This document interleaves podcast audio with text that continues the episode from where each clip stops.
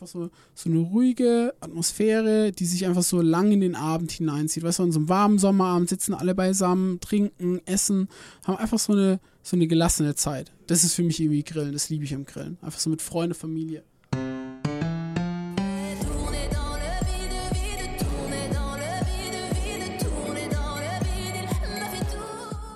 Hi und herzlich willkommen zu einer weiteren Folge von Apfelbox, dem offiziellen Podcast von Apfelband. Ich bin Olli mit einem L euer Haus und heute reden wir mit Daniel Kiefer in Folge 15. Kann man das glauben?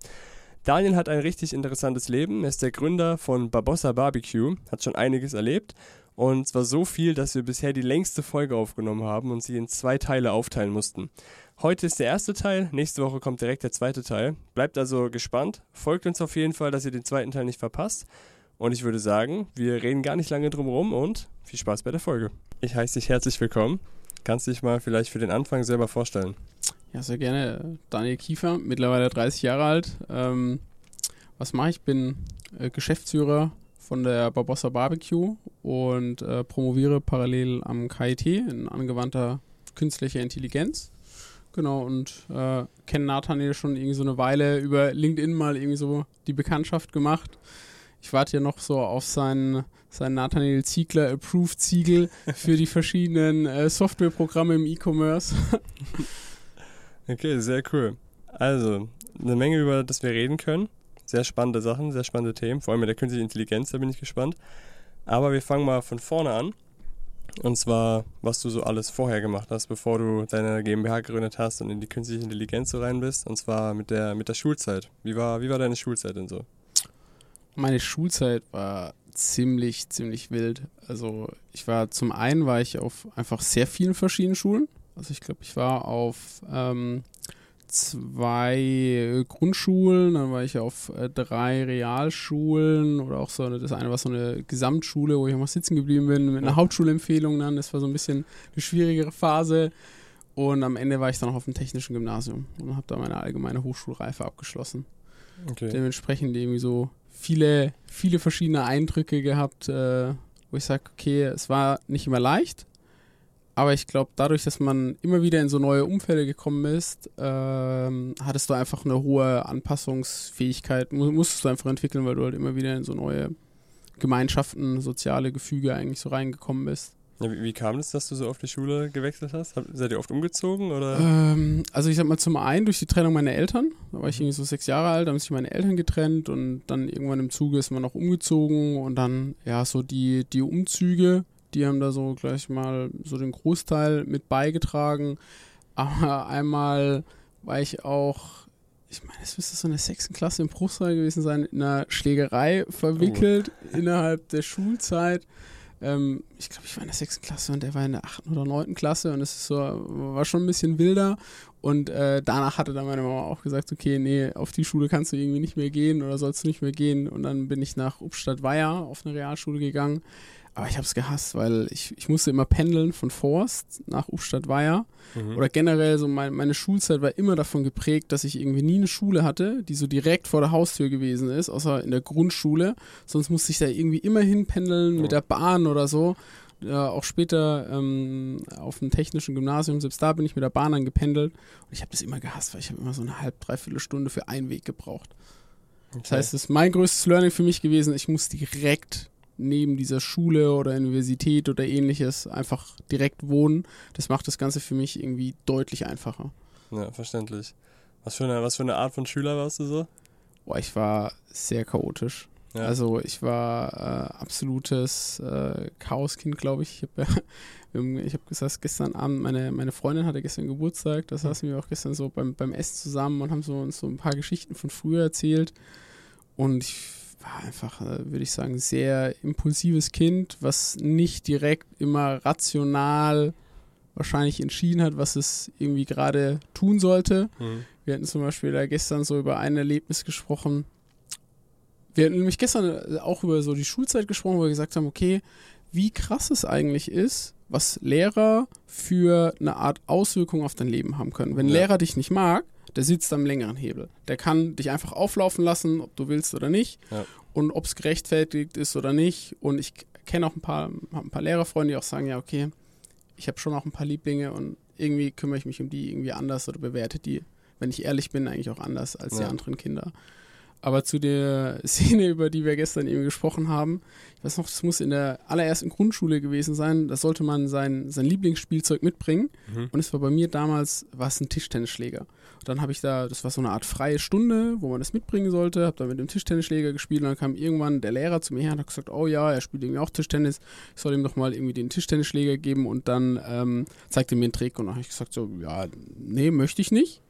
Und natürlich ist meine Reaktion eine Überreaktion gewesen, weil er hat mir dann diesen Tischtennisschläger wirklich weggenommen, wo ich sage, okay, finde ich irgendwie auch eigentlich so eine Art Grenzüberschreitung, wenn du als Kind sagst, das Ja. möchtest du nicht und das nimmt er dir einfach weg, weil er größer, stärker eine Autoritätsperson ist.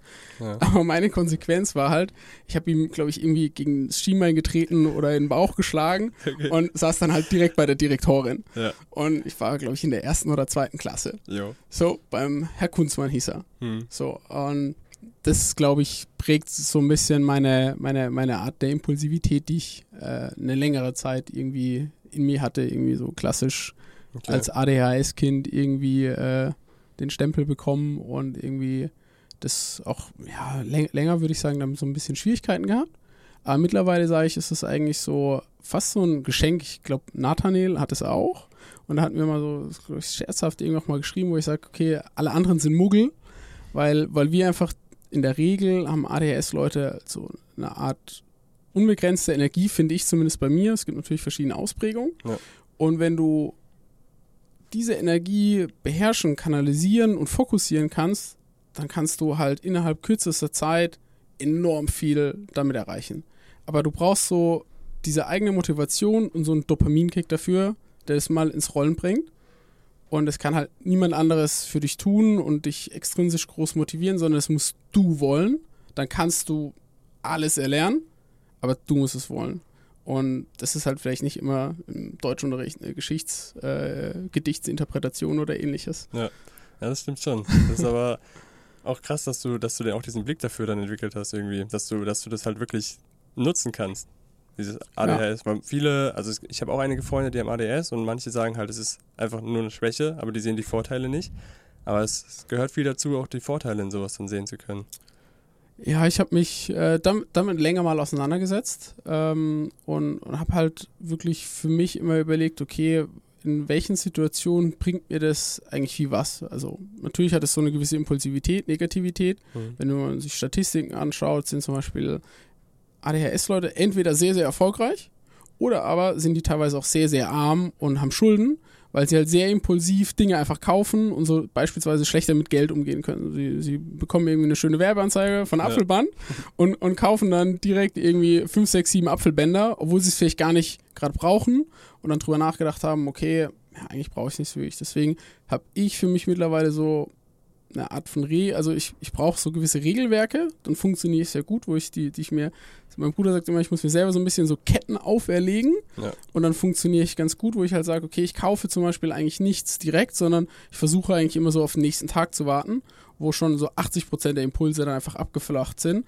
Dann sage ich, okay, ab da merke ich dann am nächsten Tag, okay, kann ich nochmal rational entscheiden, brauche ich es eigentlich wirklich?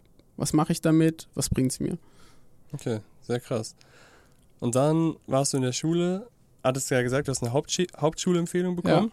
Ja. Wie, wie ging es ab da weiter? Oh, also ich bin, also als erstes, das war, ist halt auch so, ähm, in der, nach der vierten Klasse kriegst du ja quasi de, deine Empfehlung.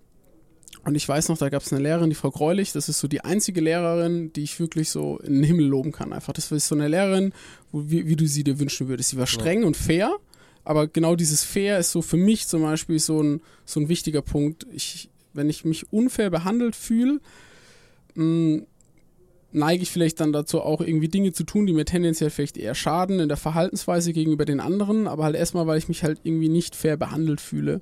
Ja. Frau Graulich war so die erste Lehrerin, wo ich halt wirklich dachte, okay, da wirst du als Kind irgendwie gesehen, die ist fair zu dir, gegenüber auch den anderen Kindern, aber die hat es halt zum Beispiel geschafft, die Kinder zu motivieren. Ich weiß noch, die hat ähm, sogar die Kinder dazu bekommen, extra Matheaufgaben zu machen. Die war, glaube ich, für Mathe und für Deutsch verantwortlich. Und du hast quasi Sterne gesammelt, wenn du extra Hausaufgaben gemacht Mhm. hast. Und äh, sobald du, glaube ich, irgendwie so zehn Sterne hattest, hat sie halt, glaube ich, einmal im Schuljahr oder sowas so eine Art kleine Gartenparty veranstaltet, wo es so einen Tischkicker gab und alles und da waren ihre zwei Söhne, die waren halt schon deutlich älter, die waren cool und so. Da wolltest du halt unbedingt auf diese Party irgendwie dabei sein Ja. und dann hast du halt extra die ganze Zeit Matheaufgaben und sonst was gemacht. Cool. Und mit der habe ich mich auch irgendwie dann irgendwie gut verstanden. Und äh, von ihr zum Beispiel habe ich dann quasi auch eigentlich erstmal so diese Empfehlung bekommen, dass ich auf die Realschule gehen kann. Während in dieser Lehrerkonferenz so alle anderen Lehrer gesagt hatten, okay, nee, der Daniel, der muss, der muss auf die Hauptschule, der hat auf einer Realschule irgendwie nichts verloren. Und die Frau Mhm. Greulich war so völlig irritiert, hä, also bei mir im Unterricht macht er immer mit, schreibt super gute Noten. Äh, ist klar, dass der auf die Realschule geht. Und dann war ich auch als erstes auf der Realschule, ein, zwei Jahre. Dann gab es so, so die bisschen wildere Auseinandersetzung mit so einem, äh, mit einer, mit einer aus, jemand aus der Oberstufe. Und äh, dann bin ich da nach Obstadt-Weiher, war da aber auch, glaube ich, nur so ein Jahr oder anderthalb Jahre ähm, auf der Realschule, bin da dann noch sitzen geblieben. Es war für mich irgendwie so eine sehr, würde ich sagen, schwierige Phase. Ist gleichzeitig irgendwie ähm, eine kleine Schwester, die ist zehn Jahre jünger auf die Welt gekommen. Meine Mama hatte sich dann aber von ihrem neuen Lebensgefährten in der Zeit dann nochmal getrennt und wir sind dann auch nochmal umgezogen. Dann war das, fand ich für mich eigentlich ziemlich schön. Wir sind dann, wo ich ursprünglich herkomme, hier aus Karlsruhe, sind wir dann quasi eigentlich wieder zurück nach, nach Karlsruhe gezogen, wo ich dann irgendwie nochmal so, ein, so einen Neustart hatte, aber in einer bekannten Umgebung, wo ich auch noch so ein, zwei alte Freunde von früher irgendwie hatte. Und das hat mir dann eigentlich auch total gut getan. Voll schön. Okay, und du hast ja aber Abitur gemacht, richtig? Genau, richtig. Ich habe dann äh, die 8., 9. und 10. Klasse hier, hier in Karlsruhe gemacht, an der Friedrich-Realschule. Und bin dann danach auf ein technisches Gymnasium gegangen. Und ich würde auch sagen, so ab diesem Zeitpunkt habe ich so das erste Mal für mich selber Entscheidungen getroffen, mir überlegt, was möchte ich denn eigentlich machen, was will ich werden. Ich weiß noch, in der 8. Klasse hatte ich so ein, ähm, das nennt sich Berufsorientierung Realschule, eine Art kurzes Schülerpraktikum gemacht in der Metallverarbeitung und habe dann aber gemerkt, okay, ich möchte, glaube ich, nicht mein Leben lang als eine Art Anlagen-Maschinenbediener dort stehen und Tag ein, Tag aus irgendwie sehr selbe repetitive Tätigkeiten durchführen. Und dann habe ich halt für mich entschlossen, auch erstmal, okay, ich möchte, ich möchte ein Abitur machen, damit ich die Möglichkeit habe, vielleicht auch zu studieren, wobei ich da noch sehr, sehr häufig auch mit so einer Art Bankkaufmann-Lehre geliebäugelt hatte. Und ich habe mich in der Realschule so auf Technik spezialisiert. Das hat mir irgendwie schon immer Spaß gemacht. Das war so meine Art Vertiefungsfach. Dann war mir auch irgendwie klar, okay, ich möchte irgendwie so in diese Richtung auch weitergehen. Wollte auf ein technisches Gymnasium und habe mich da halt sehr stark damals informiert. Ich weiß noch, ich war auf drei, vier so, so Art Abendveranstaltungen von den verschiedenen weiterführenden Gymnasien, die sich halt vorgestellt haben mit ihren verschiedenen Zügen. Zügen bedeutet letztendlich so eine Art, Profilrichtung. Da gab es zum Beispiel schon Maschinenbau, dann Elektrotechnik. Und dann habe ich halt auch herausgefunden, dass es in Baden-Württemberg ein einziges technisches Gymnasium gibt, die Technik und Management anbieten. Mhm. Wo man eben so ein bisschen Art Maschinenbau, technische Mechanik, würde man eher sagen, ähm, erlernt.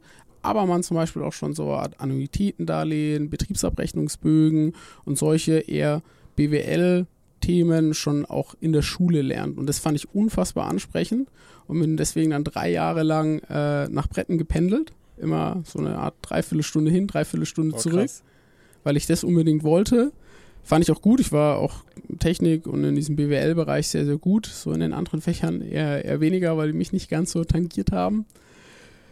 Genau, aber da habe ich halt zum Beispiel auch festgestellt, okay, ähm, diese Pendelei ist was, was mir sehr schwer fällt.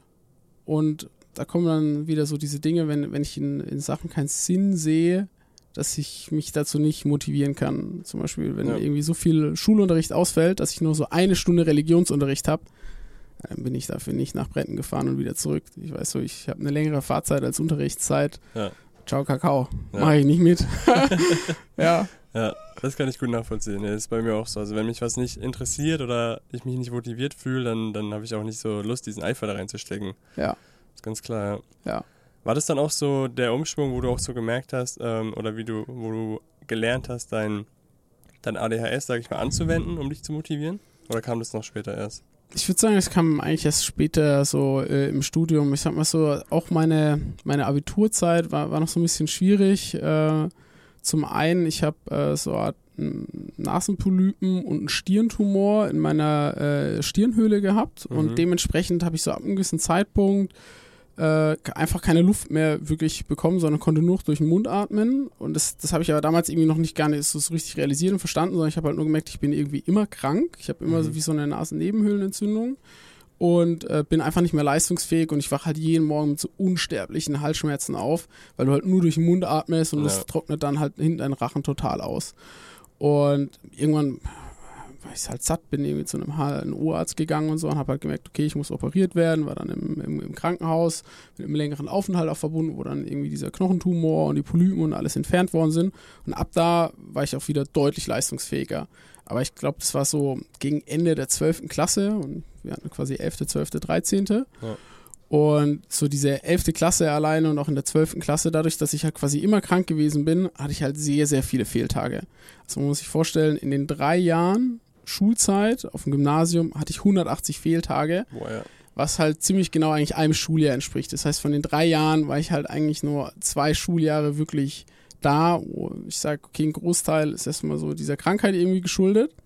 Aber wenn du halt plötzlich so nicht kommst, du kriegst natürlich irgendwie auch so ein bisschen so einen Stempel von diesen Lehrern. Ich habe das Ja. irgendwie auch bedient, so als irgendwie cool Kid, der so auf nichts irgendwie so ein bisschen vielleicht Bock hatte und habe das damit halt eher noch ein bisschen schlechter gemacht, weil die Lehrer dann halt auch dafür weniger Verständnis hatten, sondern war ich halt einfach so irgendwie dieser Schüler, der keinen Bock hat, der Schwänzer und wenn du das einmal so bei diesen Menschen hast, dann kommst du da auch nicht mehr raus. Dementsprechend war da so meine Schulzeit jetzt irgendwie noch nicht von allzu viel Erfolg gekrönt ja. äh, und habe da, glaube ich, auch eher ein sehr schlechtes Abitur. ja. Okay. Und wie, wie ging es dann von da aus zum Studium weiter? Ähm, naja, ich habe eigentlich äh, wollte ich so Richtung Wirtschaftsingenieurwesen mehr gehen und studieren. Hab mir dann letztendlich sehr breit sehr viele Studiengänge und vor allem auch Hochschulen angeschaut. Meine damalige Ex-Freundin und ich wollten dann eigentlich zusammenziehen. Und ich weiß noch, sie wollte eigentlich über die Bundeswehr Medizin studieren. Mhm. Und dann gibt es halt so gewisse Kooperationsuniversitäten. Und dann habe ich mir halt alle Kooperationsuniversitäten und Städte quasi rausgesucht, wo sie hätte Medizin studieren können über die Bundeswehr. Habe mich dann halt an jeder Universität und an jeder Fachhochschule einfach beworben, wo ich sage, okay, das könnte mich irgendwie interessieren. Immer so Maschinenbau, Wirtschaftsingenieurwesen, Werkstofftechnik, so diese technischen Themen und hatte halt am Ende mich halt wirklich bei so über 100 äh, Universitäten und Fachhochschulen beworben. Krass. Das war ein immenser Aufwand. Mhm. Aber man sieht halt wieder, okay, ich habe einen Sinn da drin gesehen, ich war motiviert, also habe ich es halt einfach gemacht. Ja. Und dann hatte ich halt am Ende halt echt einen relativ breiten Blumenstrauß an Sachen, die ich, die ich mir auswählen konnte.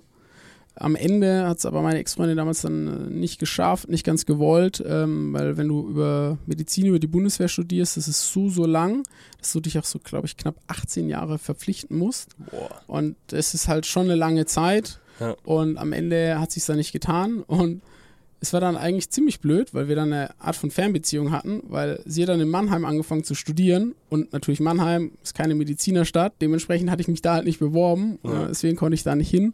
Sie war dann in Mannheim und ich habe mich dann damals für Aalen entschieden. Das sind so knapp zwei Autostunden auseinander. Mhm. Und Aalen fand ich deswegen unfassbar spannend, weil da konntest du dich im Bachelor schon auf Lasertechnik fokussieren. Mhm. Und äh, mein Papa, der hat 2006 ein, äh, ein Unternehmen übernommen, Sega Lasertechnik. Und dort wird eben mit äh, Lasern von der Firma Trumpf gearbeitet, wo letztendlich Metall geschnitten wird. Und da habe ich halt gedacht, okay, ähm, das möchte ich verstehen. Ich möchte verstehen, wie so ein Laser funktioniert. Und in der Regel bei allen Universitäten gibt es das entweder gar nicht, dieses spezifische Fach, oder erst sehr spät im Master. Und in Aalen konnte ich halt einfach schon im Bachelor, im, ich meine, vierten oder sechsten Semester, konnte ich mich dann eben vertiefen auf Lasertechnik 1 und später auf Lasertechnik 2. Und das fand ich halt unfassbar spannend, das halt sehr schnell zu verstehen und zu lernen, weil mein Bruder, ich habe noch einen großen Bruder, der ist, würde ich sagen, reiner BWLer. Der hat äh, eben BWL studiert und sich dann eher auf so äh, MA-Deals später auch fokussiert in seinem Masterstudiengang. Dementsprechend war dann halt auch eher so klar bei uns in der Familie, okay, er ist rein auf der BWL-Seite, ich bin eher so auf dieser technischen Seite, ähm, weil ich auch natürliches Interesse schon über der Realschule bis dann über das technische Gymnasium irgendwie dafür hatte. Und so hat sich das dann ergeben. Okay. Du hast jetzt den Bachelor schon angesprochen. Aber wie, wie genau hieß der Studiengang, den du hattest? Äh, war Maschinenbau. Das war erstmal so ein Grunder äh, Maschinenbaustudiengang und er hatte dann aber noch diese Zusatzbezeichnung äh, Wirtschaft und Management. Sieht, okay, das zieht sich dann irgendwie so vom TG auch so ein bisschen durch. Technik und Management, Maschinenbau, Wirtschaft und Management, wo mir halt irgendwie schon immer dann wichtig gewesen ist, okay, ich möchte nicht nur rein Maschinenbauer sein, sondern ich möchte auch so ein bisschen weiter so diese BWL, diesen Kontext verstehen können, wo ich einfach sagen kann, nicht nur Produkte zu entwickeln, sondern die Produkte auch so zu entwickeln, dass die adäquate Preise haben für den Markt. Ja. Oder auch letztendlich eine gewisse Marge erzielen können für den Unternehmen. Und da wollte ich einfach eher breit und holistisch äh, ausgebildet sein. Okay. Was für eine Form von Studium war das? War das ein duales Studium? Äh, nee, das war ein ganz klassisches äh, Studium über sieben Semester, wo du letztendlich in die Vorlesung gehst. Und da habe ich dann auch gemerkt, ich habe wirklich direkt neben der Universität gewohnt oder neben der Hochschule und dann war ich da auch sehr regelmäßig. Ja, ja, verständlich. war das dann das erste Mal, dass du quasi in der Nähe von deiner Schule warst? Ja, das war eigentlich, würde ich sagen, so das allererste Mal, ja. Schon krass. Ja, klar, aber dann, dann ist die Motivation eben auch da, weil Ja. du immer direkt Ja, genau. anwesend bist. du, du, du, du hast halt nicht so einen großen Sprung, wo du auch nicht so viel Dopamin irgendwie freisetzen musst, um dann letztendlich dich aufzuraffen und zu gehen, weil, weil, weil dieser Weg ist gering, die Hürde ist gering, im Zweifel ziehst du dir einfach eine Hoodie, eine Cap und deine Jogginghose an, setzt dich in die Vorlesung und dann hast du es wenigstens nicht verpasst. Ja. Sondern hast du es mitbekommen, hast wirklich mitgeschrieben. Ähm, während wenn du jetzt noch weißt, okay, oh nee, du musst zum Zug, du musst zum Bus und dann fährst du erstmal nochmal ewig und irgendwie, ach, vielleicht ist die Vorlesung heute gar nicht so gut, dann findest du da so ein bisschen irgendwie Ausreden dafür, warum du es eigentlich nicht tun solltest. Ja, ja, Ja. das stimmt. Und dann hast du den Bachelor gemacht. Wie, wie genau läuft denn so ein Bachelor ab? Was sind denn da so die Voraussetzungen? Oh, also Voraussetzung da war letztendlich eine Art allgemeine Hochschulreife. Das heißt letztendlich dein Abitur. Gleichzeitig kanntest du aber, hatte ich auch ein paar Kollegen, die zum Beispiel eine Ausbildung gemacht haben und einen Meister gemacht haben und solche Geschichten. Mhm. Die konnten sich dafür genauso qualifizieren. Ja, und letztendlich hast du sieben Semester. Was ich auch ganz gut fand, ist da, dass eben das äh, fünfte Semester ist so eine Art Praxissemester, wo du halt ein halbes Jahr in einem Unternehmen bist und arbeitest und Praxiserfahrung sammelst. Und dann letztendlich ein Semester ist immer ein halbes Jahr. Ja. Und in diesem halben Jahr hatte ich dann immer so zwischen fünf und sieben Vorlesungen, die du besuchst, so ein bisschen wie, wie, wie, wie Fächer in der Schule. Zum Beispiel, ich hatte dann technische Mechanik, Elektrotechnik, Thermodynamik, ähm, ja, Mathematik 1, 2, 3, Statistik, die, die verschiedenen äh, Fächer und das war dann letztendlich so dein, deine Art Grundstudium, auf der du dann aufgebaut hast für zum Beispiel deine Vertiefungsfächer wie jetzt Lasertechnik. Und ja, du, du gehst in die Vorlesungen, hast vielleicht so ein paar Tutorien noch. So die Vorlesungen sind meistens eher so ein bisschen theoretischer, wo du zum Beispiel dann auch teilweise gewisse Formeln beispielsweise in der Mathematik herleitest. Und in den Tutorien wendest du das Ganze eher an. Mhm. Das heißt, also, jetzt hast du diese Formel, was kannst du da zum Beispiel für tolle Sachen mitmachen, wo du zum Beispiel von Stahl irgendwelche äh, Ausdehnungskoeffizienten berechnest, um halt zu wissen, okay, wenn du jetzt irgendwie Stahl glühst in einem Ofen äh, und das Ding ist halt irgendwie 100 Meter lang und dann dehnt sich das halt aus durch die Hitze, dann ist es hinterher, berechnest du das mit dieser tollen Formel und es ist, keine Ahnung, ein Meter und nochmal 5 Millimeter länger. Okay. Was war, was war so dein Lieblingsfach in der, im Studium?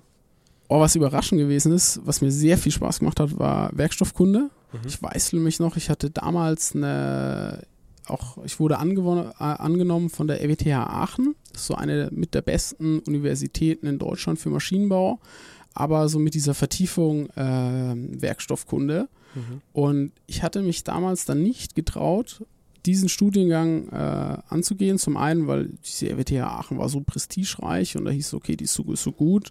Und ich hatte jetzt nicht das Gefühl, dass ich irgendwie gut bin oder irgendwas kann. Dementsprechend ist es schon mal nichts für mich. Mhm. Und ich hatte schon vor dem Studium so eine Art äh, Praktikum, technisches Vorpraktikum nochmal gemacht bei, bei Akku in Baden-Baden. Das ist so ein Richtmaschinenhersteller. Und da hatte ich einen Studenten kennengelernt, der hat über Werkstoffkunde so geflucht. Der hat gesagt, Werkstoffkunde ist so schlecht, ist so trocken, macht keinen Spaß, ist schlecht, schwer. Ist da irgendwie auch durchgefallen und dementsprechend war ich halt irgendwie, habe ich so seine Ansicht einfach übernommen. Und dann bin ich so in diese Vorlesung Werkstoffkunde und ich habe es geliebt. Ich fand es so geil, von den verschiedenen Werkstoffen einfach so die E-Module zu berechnen, zu verstehen, okay, habe ich hier ein Austenit, habe ich ein Martinit, wie, wie, wie sind die so die, die, die Verhältnisse, wie, wie entstehen die, wie kannst du Gefüge beeinflussen? Und welche Konsequenz hat es immer? Weil ich konnte hier immer so einen Bezug herstellen zu unserem Familienunternehmen, wo ich dann halt immer klar wusste, okay, irgendwie, okay, ähm, wenn der Stahl die und die Ausprägung hat, dann hat es halt zum Beispiel ein anderes, das verhält sich anders beispielsweise auf einer CNC-Drehmaschine. Wenn zum Beispiel ein höherer Kohlenstoffanteil im Stahl ist, dann, dann bricht der Span früher und dann steht, dreht sich der Span nicht so lang hoch und solche Geschichten. Das heißt so, alles in diesem Kontext fand ich einfach nur spannend und toll.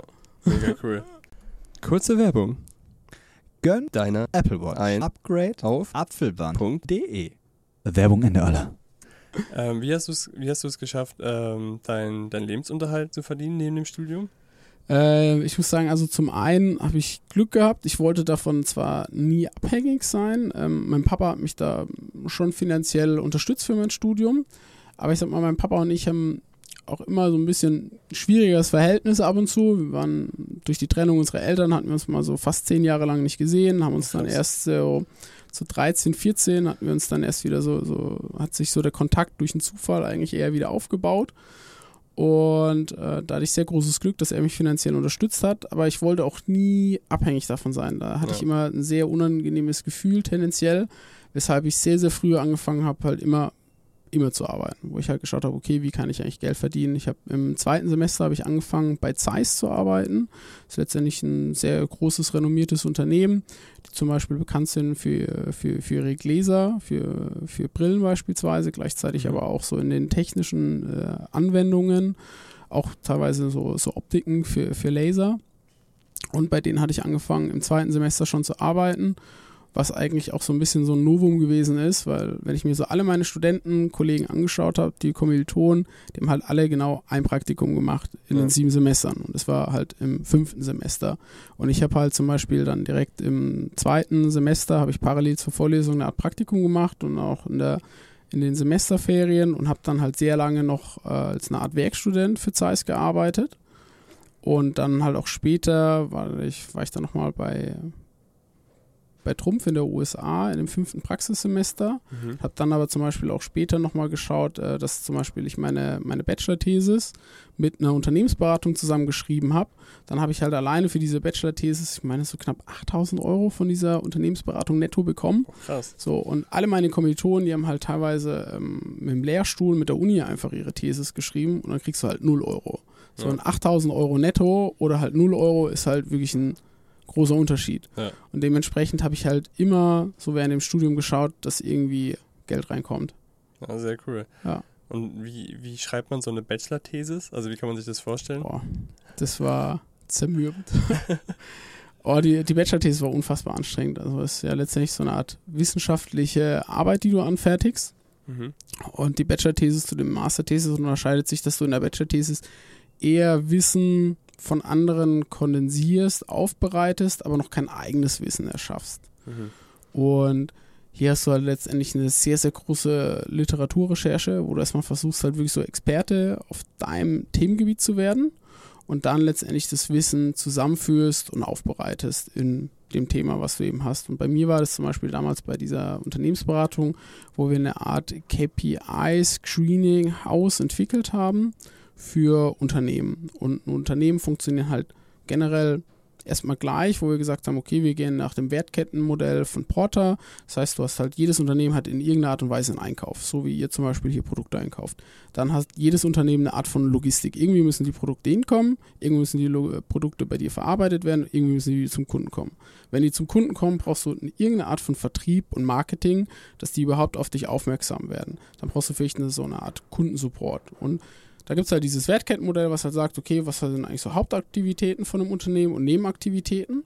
Und um die letztendlich bewerten zu können, haben wir eine Art Screening gebaut, wo wir in ein Unternehmen gegangen sind, dann gesagt haben, okay, wie sind denn deine Kennzahlen eigentlich für die verschiedenen Bereiche? Zum Beispiel in der Produktion gibt es so eine Kennzahl, die heißt OEE, das ist Overall Equipment Effectiveness. Und da Mhm. sagst du, okay, wie effizient sind deine, deine Anlagen eigentlich, deine Maschinenanlagen? Und da gibt es halt eine, haben wir so eine Art Reifegrade bestimmt, ob diese Kennzahl, die ihr hebt, eigentlich eher gut oder eher schlecht in dem Kontext ist. Also ist sie zum Beispiel live verfügbar, ist sie für Mitarbeiter verfügbar, ist die, ähm, hast du zum Beispiel eine, auch eine Art Maßnahmenkatalog hinterlegt, wenn diese Kennzahl unter gewisse Schwellwerte fällt, ob du direkt Handlungsmaßnahmen hast, die umgesetzt werden können. Und je nachdem, in diesen Stufen haben wir dann halt quasi Unternehmen bewertet, wie gut die in diesen Bereichen sind. Das war so meine Entwicklung in der Bachelor-Thesis. Okay, wenn, Ja. du, sa- wenn du sagst, wir haben das gemacht, sitzt man da mit mehreren an einer Ähm, Thesis? nee, äh, alleine, wenn ich von wir spreche, sage ich, ich hatte einen Betreuer in der Unternehmensberatung, Mhm. der mich da letztendlich immer so ein bisschen auch gechallenged hat. Das wird, der hat letztendlich so dieses Thema vorgegeben, auf welches ich mich beworben habe. Und du arbeitest es dann letztendlich aus, aber in dem Kontext gibt er dir natürlich dann auch Feedback. Plus eben, dann hast du deinen dein, dein, dein, dein, äh, Betreuer von der, von der Hochschule, den Professor, und mit dem kannst du dich halt, wenn du möchtest, auch austauschen, wo er dir auch so ein bisschen Feedback gibt, okay, was erwartet er, was nicht, weil was man schon sagen muss, so mh, Praxisthesen werden nicht so gerne gesehen, weil die nicht immer die Forschung der Professoren tangieren. So, und dann haben die ein geringes Interesse. Wenn die kein Interesse daran haben, in der Regel schlechte Note, schlechte Betreuung.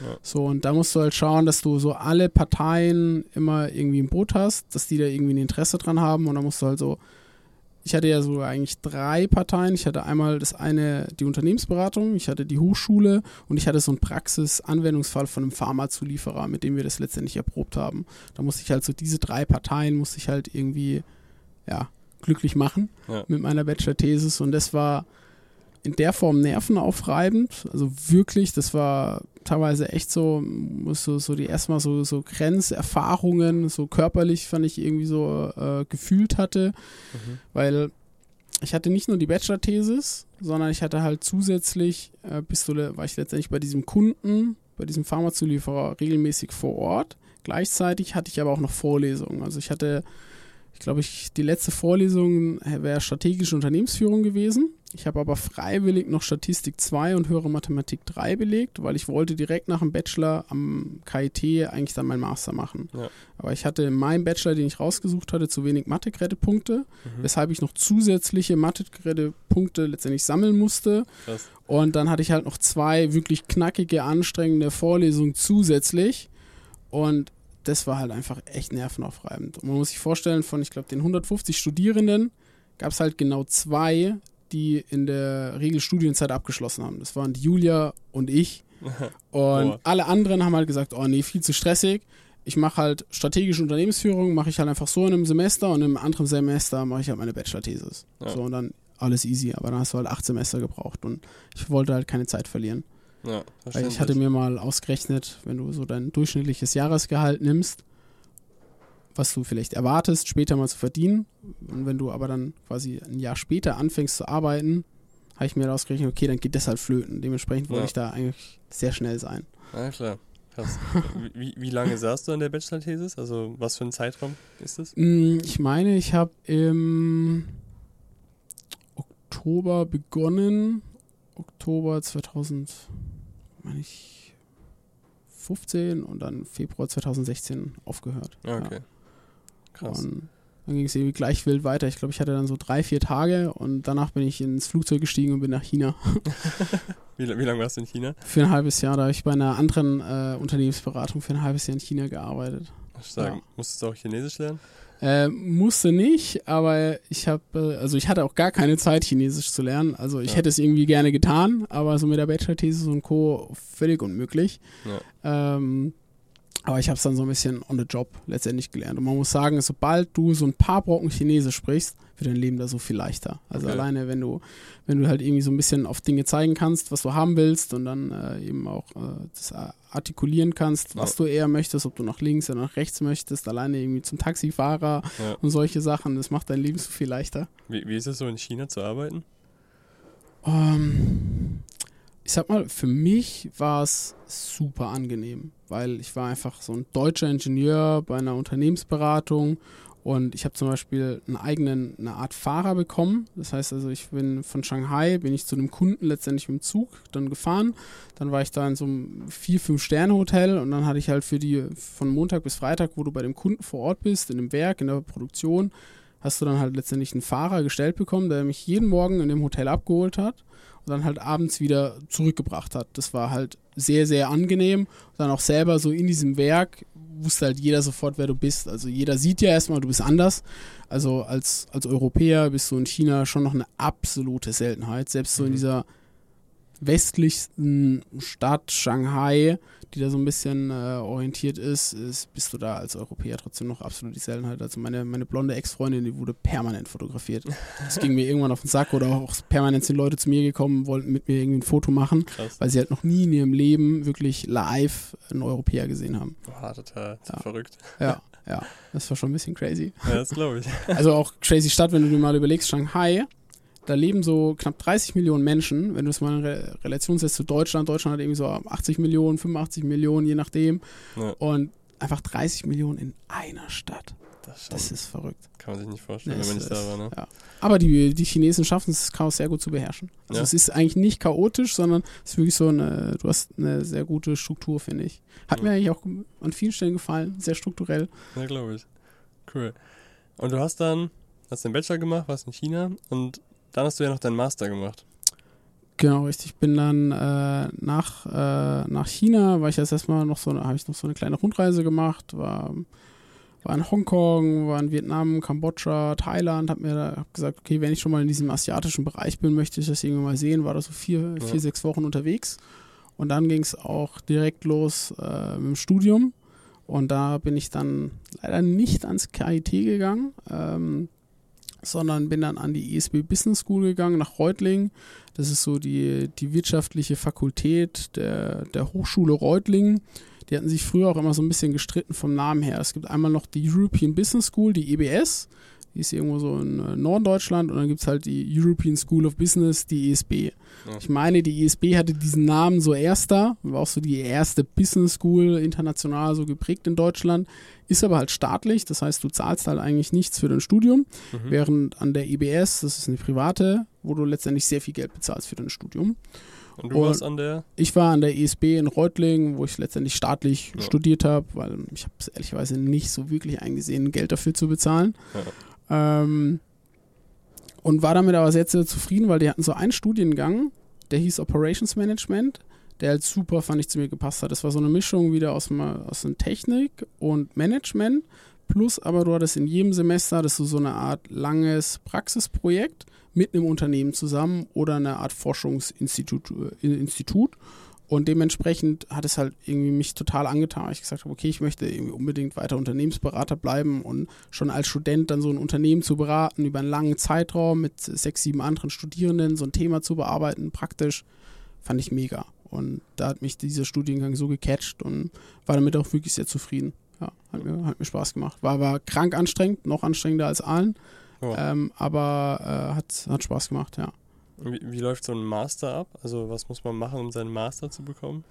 Oh, naja, ich sag mal, in der Form relativ ähnlich. Du besuchst deine, deine, deine Vorlesungen, was an der ESB ein bisschen anders ist. Die sind so ein bisschen Case Study orientiert, glaube ich, so nach, nach, nach dem Harvard-Prinzip. Das heißt, dass du nicht nur eine große Klausur am Ende hast, sondern dass du halt regelmäßig schon während den Vorlesungen Art kleine Studienarbeiten schreibst ähm, oder Case Studies in Gruppen bearbeitest und präsentieren musst, wo du Art Probleme sehr schnell analysieren, lösen und aufbereiten musst. Und dann wirst du eben bewertet von dem, von, von dem Professor. Ähm, ist aber halt, finde ich, auch, auch ein bisschen praxisnäher. Hat mir, hat mir Spaß gemacht, aber sorgt halt dafür, dass du eigentlich permanent so einen gewissen Workload hast. Ja. Während äh, du so klassische Studenten siehst, die gehen in die Vorlesung, lungern irgendwie ein bisschen rum und dann so am Ende wird stressig, Klausurenphase, Klausurenphase. Sprich mich bitte nicht an, ich will mit niemandem Ja. was zu tun haben, jetzt muss ich lernen. Ähm, das ist halt an der ISB äh, anders gewesen, weil du halt so jede Woche hattest du Abgaben. Du hast keine Ahnung, dienstags hast du eine Abgabe für Operational Excellence, dann hattest du vielleicht Freitag eine Präsentation für Marketing, nächste Woche hattest du für, für beispielsweise Big Data Strategy, hattest du irgendwie nochmal eine andere Coding-Aufgabe, die du lösen musstest und dann kamen trotzdem irgendwie so am Ende noch die Klausuren, wo dann wieder so das ganze Skript abgefragt worden ist. Ja. Und parallel waren wir dann zum Beispiel bei einem Startup, wo wir ähm, Machine Learning Algorithmus für die CNC äh, für CNC Drehteile Preise letztendlich äh, kalkuliert oder prognostiziert haben. Das kommt quasi zusätzlich noch dazu, wo du dann wir waren dann einmal die Woche, waren wir bei diesem Startup mit äh, sechs, sieben Studenten, wo wir dann letztendlich quasi wie, wie Mitarbeiter für sie an diesem Projekt, an diesem Problem gearbeitet haben. Und so am Ende von dem Semester wollen die halt das Problem gelöst haben. Das klingt nach einer Menge Stress. Ja. ja.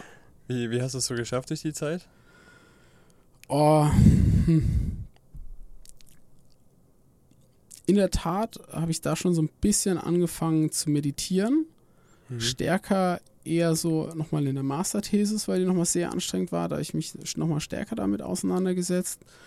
Aber ich habe da mich halt einfach echt nur auf die Uni groß fokussiert. Ich habe ab da, während ich vorher auch viele Freunde und Hobbys immer hatte, wurde ich da schon so ein bisschen zurückgezogener, wo ich mich halt sehr, sehr stark nur darauf fokussiert hatte.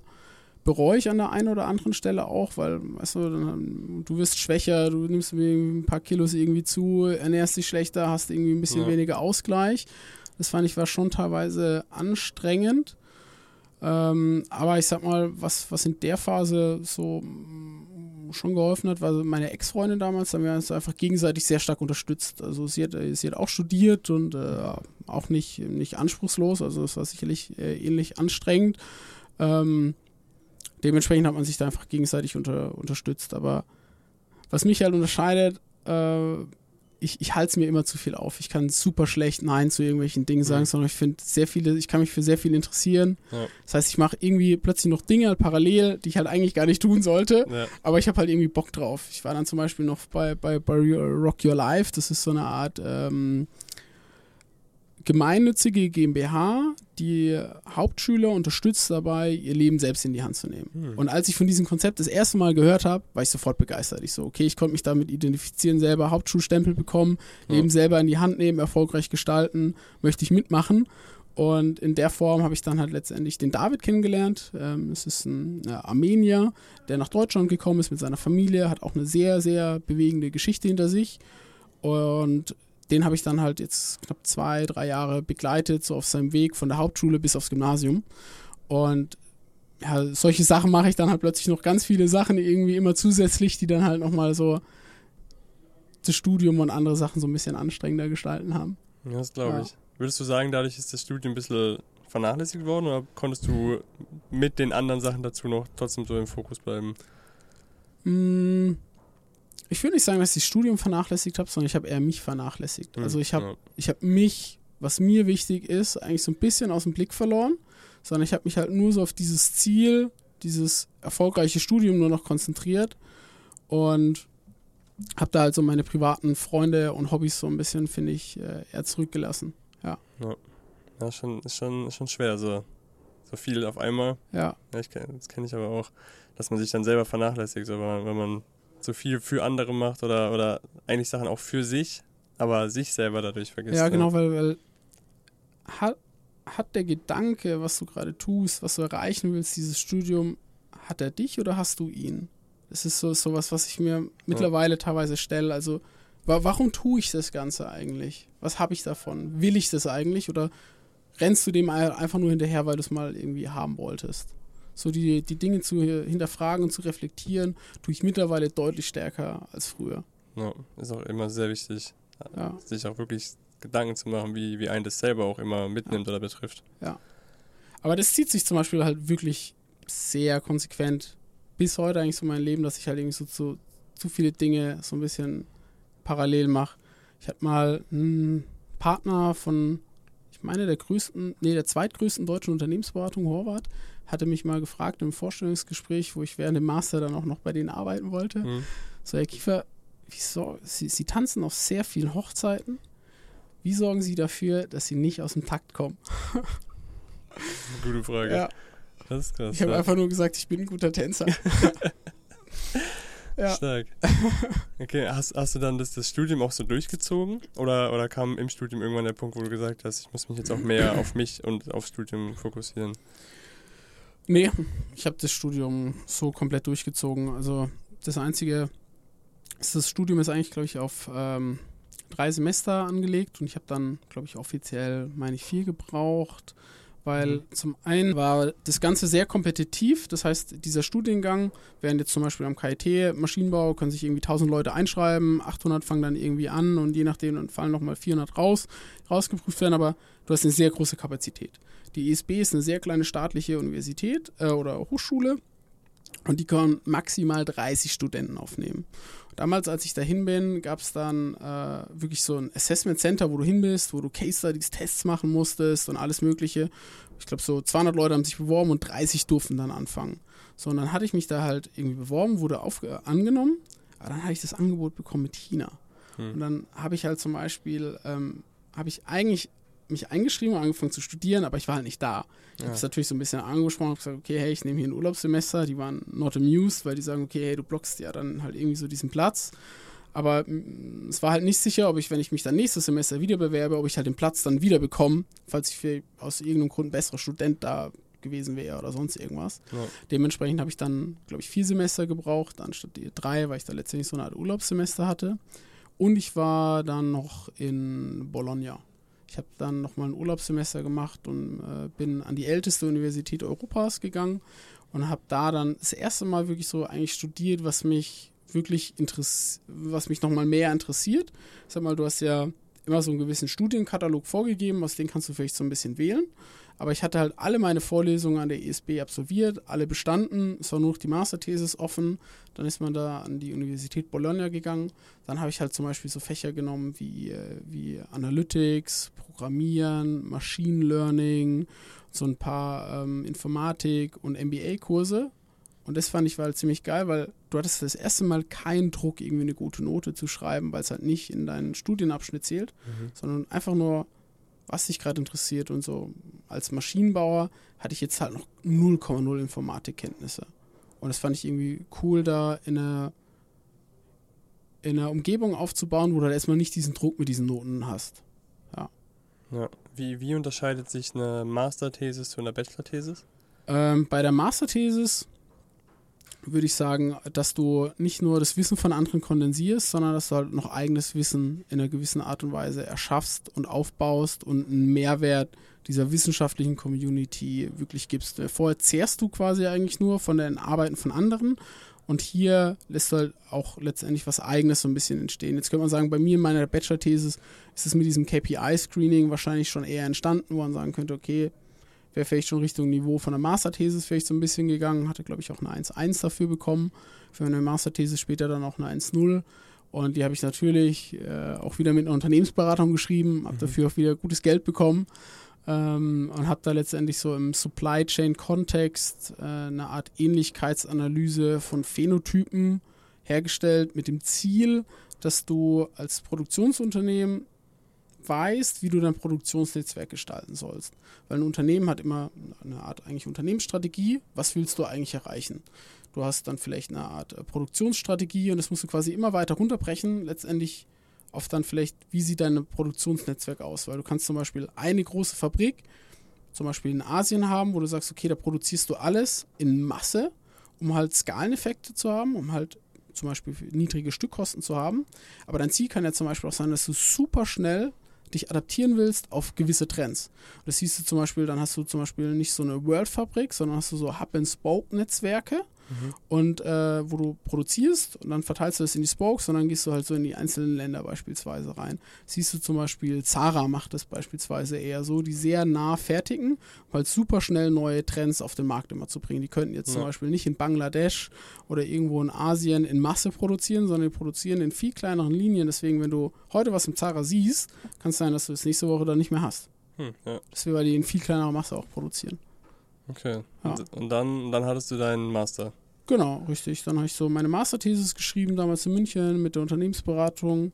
Habe dann meinen äh, mein, mein Master bekommen. Das war, fand ich irgendwie noch, noch mal irgendwie ein schöner Abschluss. Ich dachte, okay, das war, hat Spaß gemacht, äh, war anstrengend und war, war irgendwie da auch tatsächlich so ein bisschen froh, dass es erstmal rum war. Und das war's auch schon mit Teil 1 vom Daniel Kiefer Interview. Ich hoffe, es hat euch gefallen bisher. Bleibt dran, folgt uns, damit ihr auch die nächste Folge nicht verpasst. Folgt uns auch gerne auf Social Media, auf Apfelband oder Apfelbox Clips, damit ihr auch da immer den neuesten Content zu sehen bekommt. Folgt uns auf YouTube, damit ihr auch die Videos nicht verpasst vom Podcast. Und ihr könnt auch in Zukunft gespannt sein auf neuen YouTube-Content, der bald in Angriff genommen wird. Da wird noch einiges kommen. Ich verabschiede mich, danke fürs Zuhören und bis zur nächsten Folge.